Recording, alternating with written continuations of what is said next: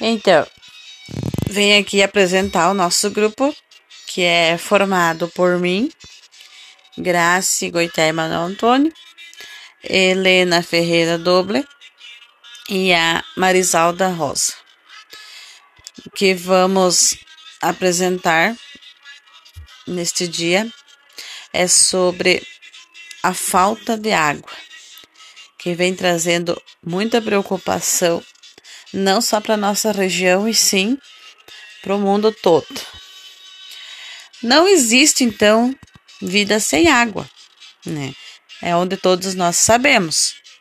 Você você concorda comigo, uh, Helena e Marisalda Rosa?